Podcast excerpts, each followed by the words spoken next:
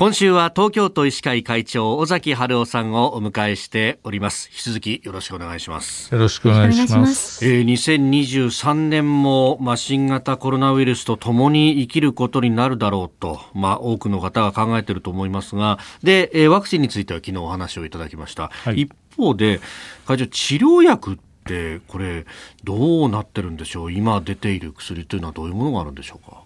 そうですね。ですから飲み薬として今出ているのは3種類ありますね。はい、えー、2種類は重症化予防をするための薬。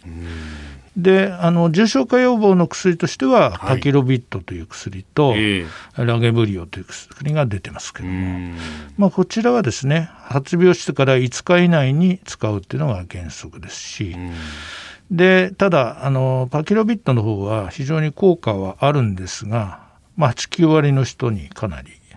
重症化予防できるって言われてるんですけどもね、ただあの、併用薬のこういうお薬を飲んでると飲めませんよっていう、やはり禁忌事項がかなり多いということと、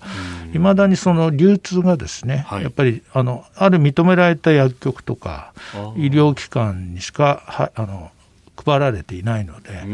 そういう意味ではあのどこでも使えるということがまだできてない。一方ラゲブリオという薬は、はい、えー、これはもう保険適用になってますので流通は良くなってるんですけども、まあ、効果が4割から6割ぐらいということでねパキロービットに比べるとちょっと落ちるんですがしかし使いやすくはなってます。からゾコーバっていう薬は、まあ、はい、今度は重症化予防ということじゃなくて重症化を抑えるのある人じゃない人でも軽症例でもあの使えるという薬になってますけども、うん。はい、やはりこちらの薬もこういう薬を飲んでるとダメですよっていう併用禁忌がかなりあります。ですから若い方で、はい、あのあんまりお薬を飲まれてないような方ではあのそういうことを考えなくても使える薬だと思いますし、でこの場合は発病して3日以内に早く使う。そうすると症状が治験では1日短縮されたということですけども、まあ、5日か6日で感染力を持ったウイルスが減ってきますので、はい、かなり。だからそういう意味ではあの早めにですね、療養解除できるような可能性が私はあると思ってますから例えば医療従事者とか介護の方とか、はい、そういうエッセンシャルワーカーつまり社会で重要な働きをしている人たちがかかった場合にゾコーバを飲みながら例えば5日か6日でですねウイルスがもう減りますのでそういう使い方もあるのかもしれないと思ってますよね。でこれねあの